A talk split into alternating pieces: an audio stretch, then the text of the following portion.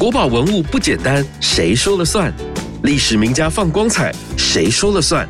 听故宫说，有趣到停不下来，马上收听《公说公有理》。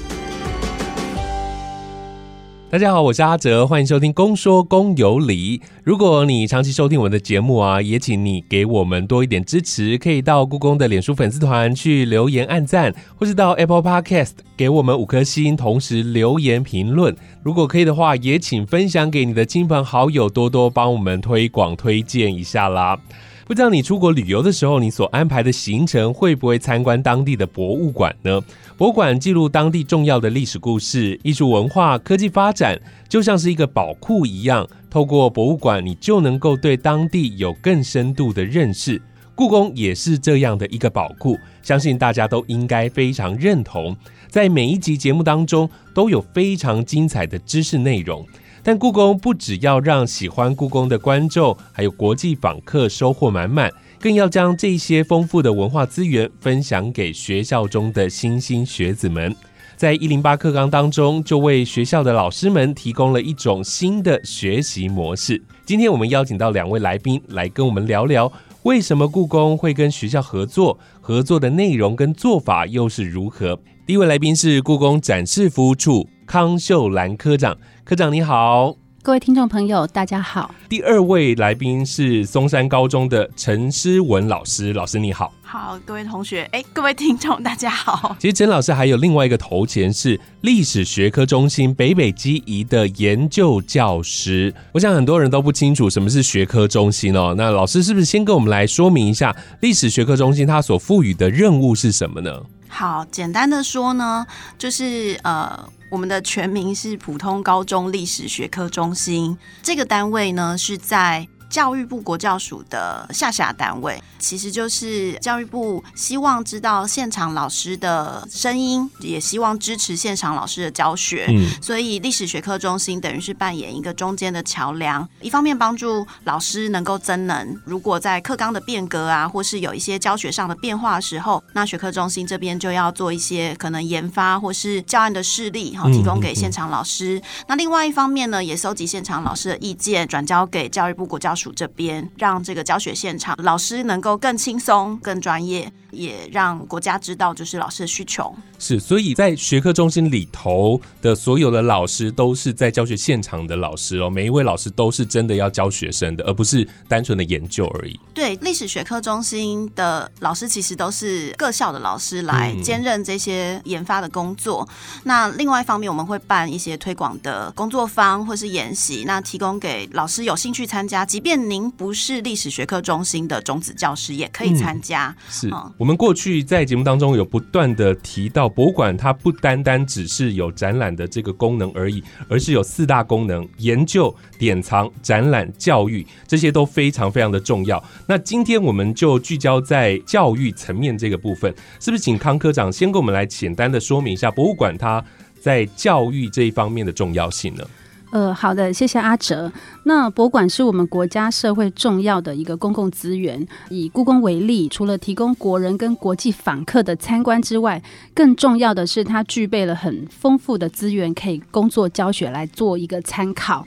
我想，在每一个人的学习过程中，一定会参与学校安排的文化机构的校外教学。我们看到了，如果能够在教学过程中适时的结合博物馆的资源去深化教学，例如。结合相关的单元，呃，带学生来参访，看见实际实体的一个物件，可以加深课本文字的情境建构，也就是所谓的以物来证实。因为所有的历史都是文字文本的记录，可能不容易提供一个理解或者是再现的情境。结合博物馆的物件，我们可以验证过去的真实，当然也促进了对于过去的一个了解。相信也能够让学生对于我们的博物馆有更深刻的认识。此外呢，因为博物馆的专家呢，对于物件的研究及文物背后的故事，其实都经过长时间的一个累积。那可以透过这些转化跟诠释，它会变成展览、教育活动，或者是跟当代生活结合的多元应用的素材。比如说，我们大家会比较熟悉的，发展为文学、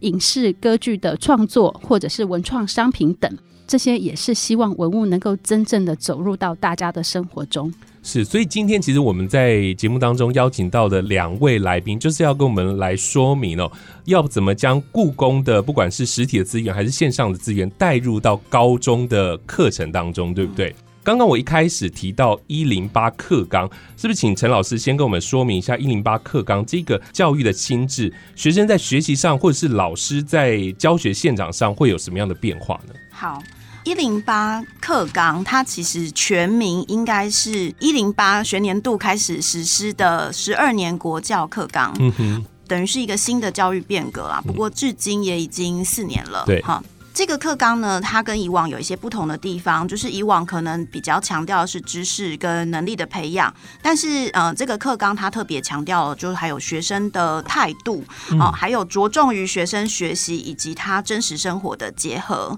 所以呢，在课纲里面更凸显学科学习以后，就是当学生面对未来或是他实际应用的时候，该怎么办？他要怎么样应用，而不是这个知识就只是拿来考试跟生活脱节。好，那。这个因为是十二年国教课纲，所以它是从小学、国中、高中都有这样精神融入在里面。那整体而言，就是更加强调学生的自主学习，呃，尤其到高中的时候，会期待他们有更多自己的想法。那还有跨学科专题能力的培养，这个都是以往可能课纲里面。可能有做，但是没有特别凸显或是强调的一块。好，那学科部分的话呢，社会科跟自然科就有特别多了探究与实作课程的时数，就是强调要实作操作。像比如说自然科可能就是要做实验，不是只是看实验，他要真的可能自己设计一个。那像社会科的话，就是我可能自己要走一个呃社会研究，或是要做一个呃史学的研究，或是公民的行动方案这种，就是强调他直接在社会上的应用跟观察。嗯，好，以高中的历史课程而言，哈。除了以往，就是如果在必修课程的话，好，除了以往的那个时序通史的架构之外，这个课纲里面在历史科的规划，它还强调世界的分域互动，还有专题式的思考，还有讨论。所以其实的确是为什么大家很喜欢说它是新课纲，因为它有一些以前没有看到的精神在里面，有更多让学生思辨的一些空间。其实相信很多老师以前就有做，只是课纲没有特别的。凸显出来说，呃，要做这一块，对。但是因为我们希望学生面对的是可能二零三零年以后的世界，所以会特别把这个部分凸显出来。是，确实现在这整个世界的改变是非常非常的大的。那现在其实新的世代都是用数位工具在看东西、念东西，那再加上小子化的冲击，在教育上有没有碰到什么样的挑战呢？嗯，就是学生的确有一些些不一样，呃，但是那个不一样，我觉得不见得都是坏事。比如说，他们可能对于一些科技的能力是非常的娴熟的。我们甚至有学生自己会拍 Vlog 或是会录 Podcast，就是他们自己都可以做。是的，好，所以他们对这些事情是非常有兴趣的。那但是同时，他可能对于专注力可能是比较没有那么的长。哦，嗯，那在课堂上，可能老师就就要多安排一些活动、思考的活动，哈，就是呃，让他们可以维持在课堂上的专注力，或是说他吸收资讯的管道也会比较多元。所以有时候老师可能如果没有一直跟着他们的脚步，有时候可能会吸收比他们还慢。就是他会学生会知道的很多，是。呃，因为他有非常多元管道去吸收世界的讯息，而且他们因为对于数位资源，像疫情的时候，因为那时候根本是没有办法去图书馆，对，然后也没有办法去故宫，还闭馆很久嘛，所以像这种如果有提供线上资源的公共机构，其实就变成我们在做研究或者搜寻资料的时候非常重要的来源。嗯，那我们也就注意到线上资料库这一块。也会教学生使用。那学生，因为他们现在已经是这个时代的产物，所以呢，他们其实的确应该说，他们做电子搜寻比去图书馆找一本书来的习惯也来的上手。他很愿意做这件事情，就是在线上搜寻这件事。嗯哼，不单单只是台湾的资源，它可以搜寻到全世界的资源，大英博物馆的资源，它都可以捞得到啊。没错，没错，嗯，在这个状况之下，老师就要不断的精进自己了。是啊，是啊，那想请教科长哦，其实现在就像刚刚陈老师所提到的，学生的学习管道越来越多元了，他们有这么多的管道可以学习。故宫拥有了这么多的文物，而且也有很多的研究成果。对于学习教育这一块，故宫有哪些资源可以提供给他们来使用呢？事后，故宫典藏六十九万件的一个物件，那堪称是东方文明的文化宝库。当然，尤其是国际观光客来到台湾，他们是最喜欢的一个景点，也是台湾最具指标的博物馆。当然，除了一些常设展展览之外，其实我们也善用了典藏资源去办了一些展览。当中最重要的也结合了一些新科技、多元展现展览的内容，还有物件的艺术美学。我们也经常跟国际的大型博物馆合办展览，或者是互借展品，那也创造了许多话题。最重要的典藏就是故宫最大的教育资产。那常年下来呢，我们也累积了非常特色的展览。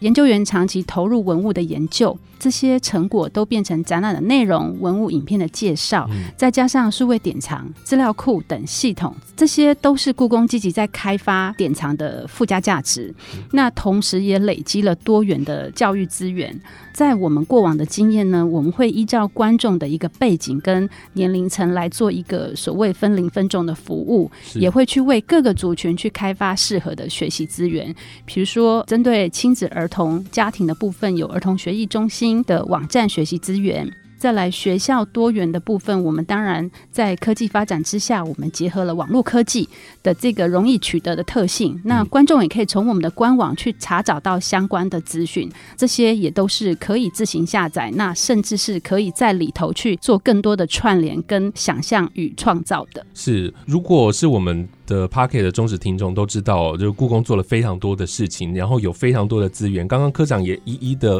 为我们介绍，那这些资源要怎么运用在教学的现场呢？我们待会在下半场要来聊。但我想先请教一下陈老师哦，过去你自己有没有带过学生去故宫看展的经验呢？有有，在跟康科长合作之前，其实我就有带过学生去故宫。嗯那那一次的经验很特别，是因为那时候有一个百万学子游大英的赞助案，好像是一零三年的时候，是然后那个还要半夜在那个传真机旁边抢那个名额这样子，因为它有限量。对，对，那那一次我就是好不容易申请到了以后，带学生去，那是我第一次带学生去故宫。其实我以前很排斥带学生出门，嗯因为我觉得就是好担心学生不见，然后好担心很多事情，就是啊学生出去会怎么样这样子，心中有很多小剧场。结果那一次带学生去故宫，我发现那个经验非常好，就是呃学生对于能够走出教室这件事情非常非常的兴奋，而且因为那一次是去故宫看大英展，你知道国外的文物，然后比如说那个亚述人的墙面，或是两河流域的泥板，嗯。那个课本上只会看到图片的东西，他看到实体，那他们对于这个事情是非常的印象深刻。那些学生在毕业以后还跟我说，就是他对于这个参访非常非常的印象深刻。嗯，嗯对，然后他们因为他们也知道这个不是人人有的机会，然后他们也觉得很棒，就是有有人愿意提供他们这样机会，可以不用出国就看到嗯呃那些经典的文物。而且也要老师半夜去哎，没有，抢这个我在想会不会其实我想太多，是不是不用半夜抢？其实因为我其实很多故宫办的活动，每次名额都是那个秒杀，跟演唱会应该是因为我记得那时候我半夜就是他说十二点开放，我那时候播我还一直播不进去，我好像播了大概有二十分钟才接通那个传真机，所以我想应该是很热烈。是。那你自己会主动去故宫看展呃，我自己以前大学，因为我们念历史系，所以同学都会哎、约一约去看，其实是有。但是我自己以前那时候去看的时候，会觉得呃。就是尤其书画不是很好懂，嗯看书法哦写得很好哦，然后我就不太知道这是什么，要做什么，就觉得好像很期待是要有导览吗？还是导览机还是什么？是不是我才能够明白这个展览的奥妙？这也是为什么我一开始会有点担心带学生去看故宫是不是会太难？对，可是我带他们去以后就发现，哎，不会，因为有专业的导览老师，其实故宫都会安排。那对学生的学习来说，他会很立体化。化，是。就会比教室里面更深刻。我想陈老师所提到的，应该是很多的师生或者是学校他们的考量，为什么不过去呢？就是因为有很多的顾虑嘛。那到底故宫拥有了这么多的资源，是如何应用在教育的现场上？我们待会在下半场就要跟大家一一的来聊。我们现在先进入到故宫四季热搜单元，看看本周为您热搜什么样的关键字。待会再回来节目当中。春，百花齐放，繁花似锦；夏，无患子树，绿叶盎然；秋，落雨松果，叮叮咚咚；冬，冷冽冬雨，群山缭绕。故宫胸中纳万物，琳琅满目山中藏。春夏秋冬关键字就在故宫四季热搜。本集关键字：孔子。故宫博物院身为国家级博物馆，也是终身教育的场所，更可以提供老师们许多资源，结合学科，让课程更加生动丰富。中国历史上知名的老师教导学生，想必也是用心良苦。而最广为人知的老师，就是至圣先师孔子了。他是东周时期的思想家与教育家，曾删诗书、赞周易、定礼乐、修春秋。将儒家文化发扬光大，故宫也曾举办过《万世师表》书画中的孔子特展，在展品中有大家非常熟悉、常在课本上看到的孔子像，还有一幅《清圣庙四典图考》至圣先师孔子像，图中的孔子浓眉且胡子茂盛，官服端正，持护正坐。依照推测，这幅图形容的是《论语乡党》中所记：“其在宗庙朝廷，翩翩言，为敬耳。”形容他在宗庙和朝廷里说话明白流畅，十分谨慎的样子，可以看出是孔子在庙堂之上为天子陈述政事的情形。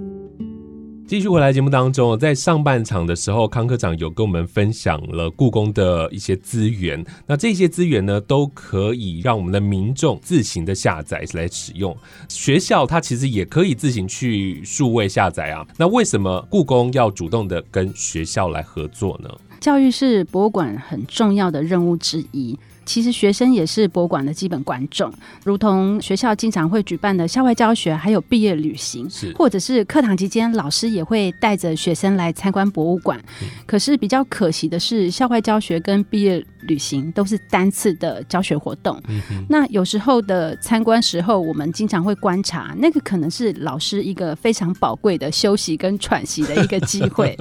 博物馆强调的是看见真实的物件、环境的探索以及感官的体验。所以呢，希望在参观前、中、后的一些准备，可以帮助学习达到最佳的效果。如果每位教师能够善用博物馆的学习资源，教学参观以前做一些准备，结合课堂的一个学习进度，相信对于备课跟学生都会有相当大的收获。我们认为，教师其实是教育实践最重要的一个关键点。那学校也一直是博物馆的好伙伴。一位教师背后通常代表着他所教学的班级跟学生数，这个影响力是非常大的。确实。所以呢，博物馆会办理教师的培力工作坊，以及一些专题的讲座。也希望老师能够习惯运用博物馆的资源，带着学生走进实际的学习场域，将会有意想不到的效果。是，所以故宫这么多的资源，当然要把它带进到我们的教学现场。那现在故宫有跟哪些学校合作？合作大概的内容又是什么？呃，在这边先说一下哈，因为故宫是国家级的博物馆，那教育也是我们很重要的一个责任跟使命，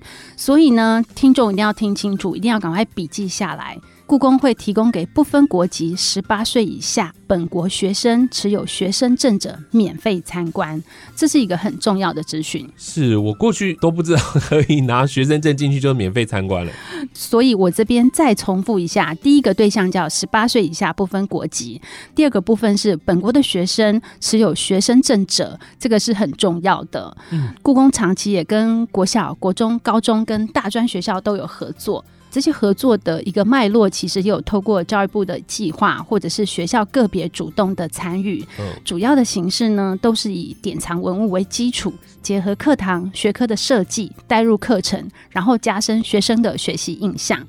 除了免费参观之外，这边就开始要宣导一下。我们在一百零八年开始，我们主办了故宫有意思的偏乡学校免费参观，也就是邀请学生可以走进博物馆。是的，那我们还有一个叫“创模列车”的全国巡回，是将故宫的学习资源带出去。对，那这两个方面呢，都可以从官网或者是脸书查询到相关的讯息。当然呢，我们还会跟县市政府教育局做一些合作，比如说我们近三年跟新北市教育局合作小样巡回，选择故宫的文物，结合 Maker 的技巧，由金山高中与故宫共同设计一堂可携带式巡回的课程，双方就一起到新北偏乡的学校巡回。在现场，其实老师跟学生的反应都非常的好，因此呢，也促进了其他县市会有一些学习，包括近年的基隆市。基隆市政府教育局也跟故宫签订了 M O U 的合作计划，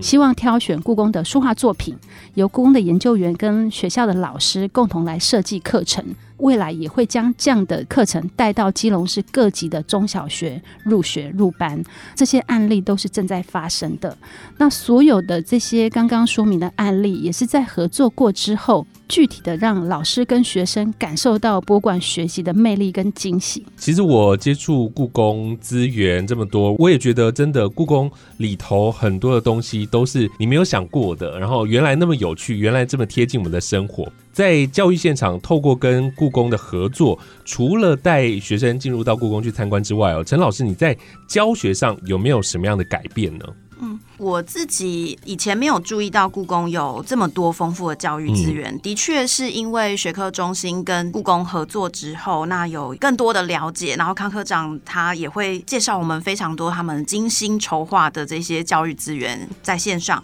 所以呢，就发现其实故宫它不但有线上博物馆可以身临其境，这也是我们在疫情期间有跟故宫合作线上的工作坊，因为那时候就是看到老师可能都会有需要。对。所以我们有过一场专门讲故宫的线上资源怎么运用，这样，而且故宫它还会提供全程免费的导览参访安排，非常舒适，又会安排非常专业的导览老师帮老师导览，而且老师可以指定要看什么展，只要填好单子跟故宫申请就可以了。嗯。好，所以那时候我在一零九学年度，因为那时候我刚好在教探究与实作，也想说安排学生可以有一个实际的体验。其实一开始本来是在必修课程就有想要去历史考察的部分，然后那时候我先想到，就是因为我跟唐科长接触很多，所以就觉得故宫资源刚好可以结合课程。嗯，因为那时候刚好那个结合的展跟那个单元就是在呃我们历史第三册多元文化的交流的部分，哦就是讲十六到十八世纪这段期间世界上的文化交流。那故宫那边就可以看到，比如说庆宫里面有一些西洋传教士进来的东西，对对，所以我就想说，哎，可以带学生去看。嗯好，那个时候我任教的班级中有五个班，他们是自己选的，说要去故宫。嗯然后后来在路上没有选故宫的，还觉得很后悔，因为、哦、去故宫就很凉快，这样。对，因为我其实那时候是试图，当然也是一边做一边想啦，就是说我带学生去看故宫，还有希望他们看一件事情，因为现在其实很流行让学生做策展的成果。是的，所以他可以看一个国家级的博物馆，他是怎么去弄展览的动线啊、空间安排啊。他其实除了看文物，还可以看一下所谓展览的感觉。嗯，我觉得其实的确这个部分，我自己觉得学生好有去过故宫看过那个展览现场的，好像真的对展览这件事情是比较有概念。是另外还有就是，因为我们历史的选修课程里面有一个单元，就专门在讲中西的艺术，哦好，中国古代的艺术跟西方艺术的那个专题，这个部分简直就是故宫的强项。好，那个时候呃，我在就是上这个课程的时候，因为故宫有非常多的小影片，哎、他们还拍八 K 影片哦，是很高级的。是的，对，所以那个在课堂上，即便我们上到这个课程，通常都高三，已经出不了门了，就是时间比较紧凑哈。但是在课堂上还是可以身临其境，而且那个影片都非常短，非常适合课堂运用，因为它就是大概三分钟，对。也有一分的，然后也有三分钟，那还有长一点的是他们会请策展人讲文物的背景，是的，然后就讲一个文物的故事，这样。那个也效果非常好。那老师就不用讲了，就是因为策展人讲的非常生动是，对比我们都更了解，所以那个其实是可以跟老师的教学做穿插的。嗯嗯嗯，那这个部分我觉得在是课堂上运用起来非常方便，就是订阅那个故宫的 YouTube 频道里面就可以找到。谢谢老师的宣传。因为我觉得呼应前面陈老师所说的，当你带学生进去看展的时候，老师是比较轻松的，还是比较辛苦的呢？康科长刚刚有说啊，就是老师可以稍微喘息一下，因为我不用一直讲。可是其实如果是一个好的参访设计，其实老师在事前要先预备一些功课。嗯，所以我那时候带学生去，我其实是有先给他们一个学习单，就是如果跟他们讲，我说你要出去，嗯好还是不要出去？要出去要交报告。他们说老师不出去不是也要交作业？我说对，那他说那要出去，好，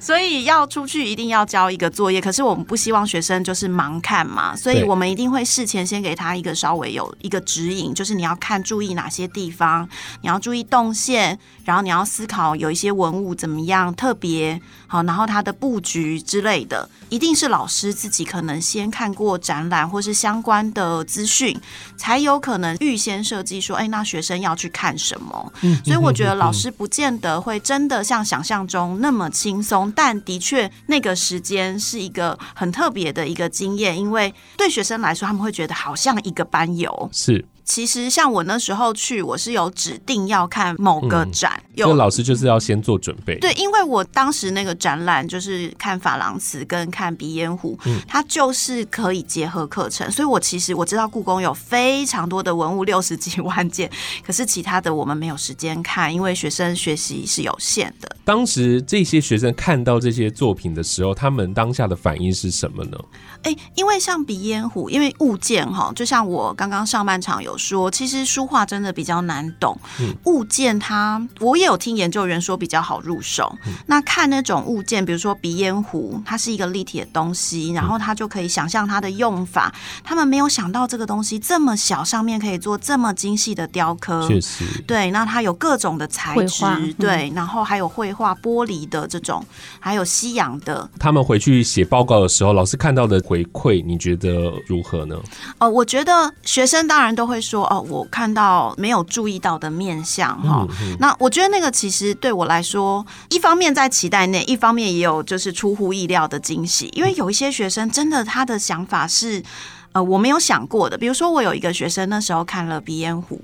因为我有问一个问题是，那如果你还能够继续就你今天看到的东西继续做研究，你有没有想要再问更多什么问题或者再研究？会一个学生就说，哎、他发现啊，这个呃鼻烟壶的这种色调啊，好、它有一些色彩运用，嗯，然后他觉得如果他可以做，他想要做轻功的流行时尚，哦。是跟我要他看的展是另外一个路径了。嗯。那我觉得其实学生的创意就非常的有趣。没错，嗯。哦，所以在这个艺术所激发出来的嗯。另外的东西是你没有想过的。那听说你带他们去参访的时候，也有发现真的有学生没有去过故宫的。啊、对啊，就是他们我们在路上也会走着呃稍微聊一下天嘛，就是跟在教室里面就完全不一样，因为你从这个点走到那个点，大家可以在路上稍微讲一下话，嗯。然后就有学生就偷偷说，我真的没有来过故宫，这是我第一次。好紧张然哦。后，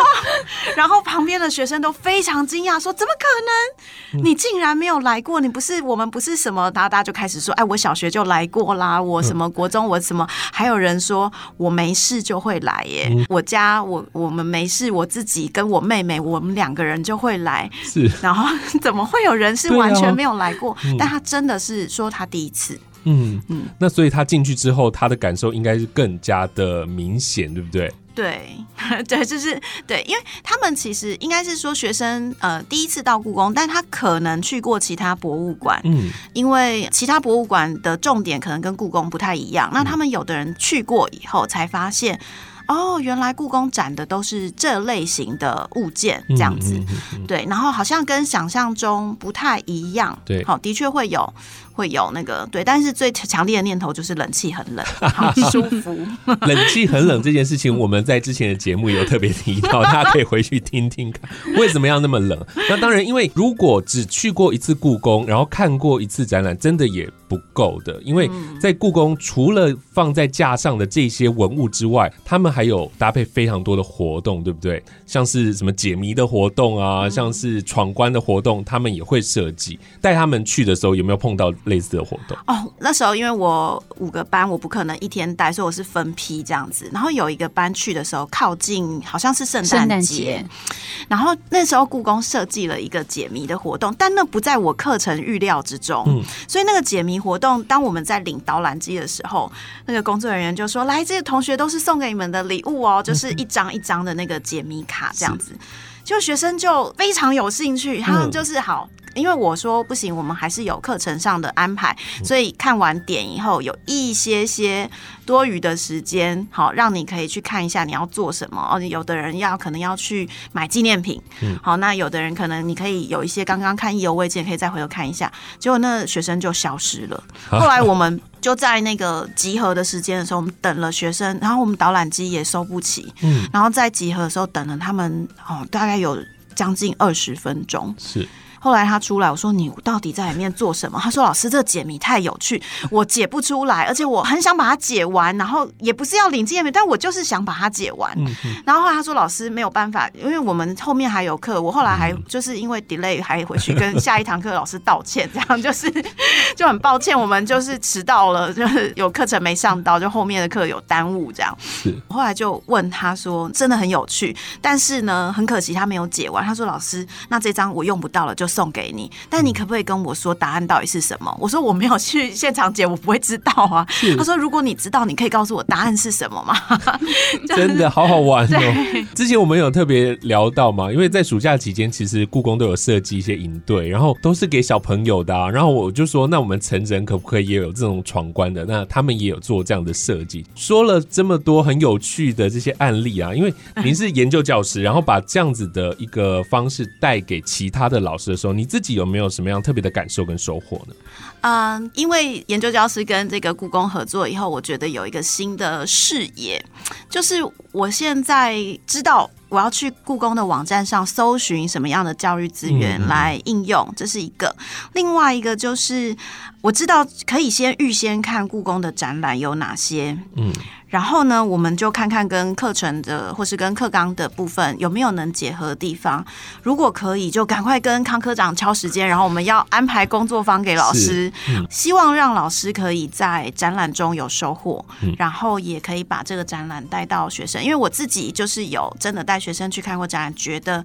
真的是非常的特别啦。那个经验，我觉得对学生来说会是很难忘的学习。嗯所以我也其实很希望，就是能够有很多老师都可以应用这样的资源。嗯嗯，所以，当你把这些资源带到你的教学现场之后，这些老师或者是学生有没有什么样的反馈？因为我有一个学生，他后来也是念历史系，嗯所以他那时候在。做那个探究实作的成果的时候，他们那一组啊，就是从故宫的那时候我们去看瓷器展出发，从那个展览出发，他们还做了网站，然后也是问答，然后都用故宫的 Open Data 的资源去做。是家长其实很关心小孩，也是我嗯们学校的家长代表这样子，所以他其实有说，哎，学生在这个部分的学习，他觉得就是很特别，嗯好，然后让学生有很多这种历史的思考。嗯嗯。嗯，您自己在使用故宫的资源啊，你有没有建议大家怎么应用它呢？老师的话，嗯。好，我会觉得老师其实可以多参加我们历史学科中心跟故宫合作的工作坊，因为康科长一定会为我们预备最完整的资源给老师。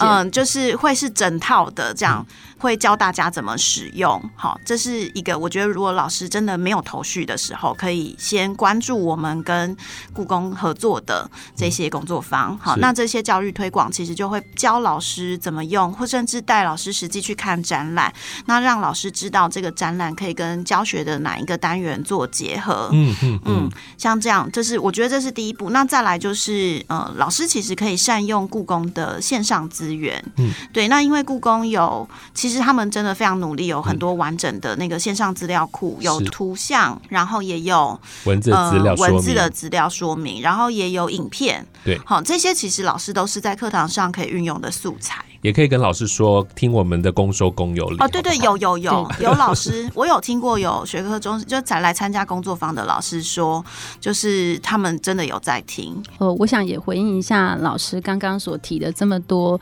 呃，在实际教学现场所回馈的一些意见。我我们站在博物馆端，这是我们乐见其成，也是所期待的。那其实跟学校合作这个层次上会有两个啦。第一个，虽然我们合作的是老师，但是我们其实真正会受。会的是学生，因此其实为什么要跟老师们谈这些合作，或者是做各种适合的一个引用管道的一个建立，其实也在于说，老师基本上不再只是运用文物或者是运用博物馆文化机构的一个资源来做疗愈自我，他其实也透过这个过程里头带进去更多资源，能够跟他的课堂的资讯做一些结合。这样经过这样的一个交流跟对话之后，其实他真正产生出来的，不管是教学的一些呃新的想法，或者是有动力带学生进到博物馆里头，这个串联其实是我们真正呃合作的一个核心的一个目标。嗯哼哼哼，如果你到故宫的现场，你看到的除了展览之外，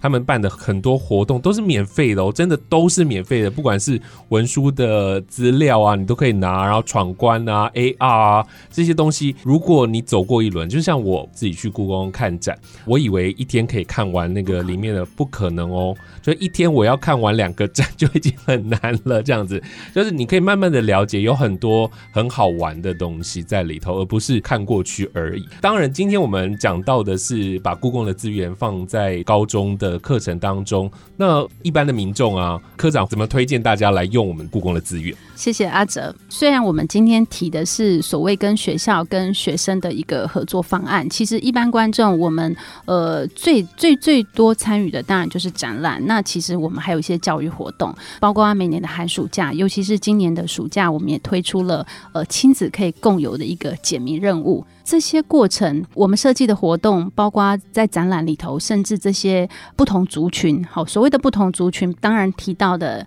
亲子、家庭，还有青少年的解谜。阿哲提到的，呃，很有趣的解谜活动，也是我们不断的烧脑，不断的去想，怎么样去应用这些资源来去转化比较活泼，或者是呃创新，或者是有趣，能够带动青年朋友走进博物馆的一些设计。那再来就是乐龄族群的部分，其实博物馆的存存在，它对于社会其实有一个很重大的影响力。那我们也希望说，博物馆对社会的存在是一个有意义的一个存在。因此，在结合在学的教育之外，其实终身学习这个概念是很重要的。因此，你离开职场、离开学校，其实你还是可以走进博物馆，来延续这些，不管从生活或是从文化机构里面。典藏给你的这些先人的智慧也好，或者是过往的历史的这些点点滴滴的文物故事，我们希望可以透过参观这样的一个互动交流，让我们的生活跟生命都可以更有趣、更圆满。是，就是要让故宫的文物走进到我们的日常生活当中。而今天我们讲到故宫教育的层面哦，其实故宫跟学校的合作，就是提供学生一条进入到故宫宝库的捷径，让博物馆的资源能够更有效的被使用，也让这种多元学习的模式丰富了学生们的视野，也让文物进入到他们的生活当中，让大家可以看到故宫文物之美。当然，如果你是一位老师，对于将课堂与故宫结合有兴趣的话，你可以到故宫的官方网站查询线上学校，里面有许多故宫跟学校老师已经完成的教案，都非常欢迎所有的老师来运用。今天在这，谢谢康科长还有陈老师带给我们的分享，谢谢，谢谢，谢谢阿泽，谢谢老师。越听越上瘾，就是爱听公说公有理。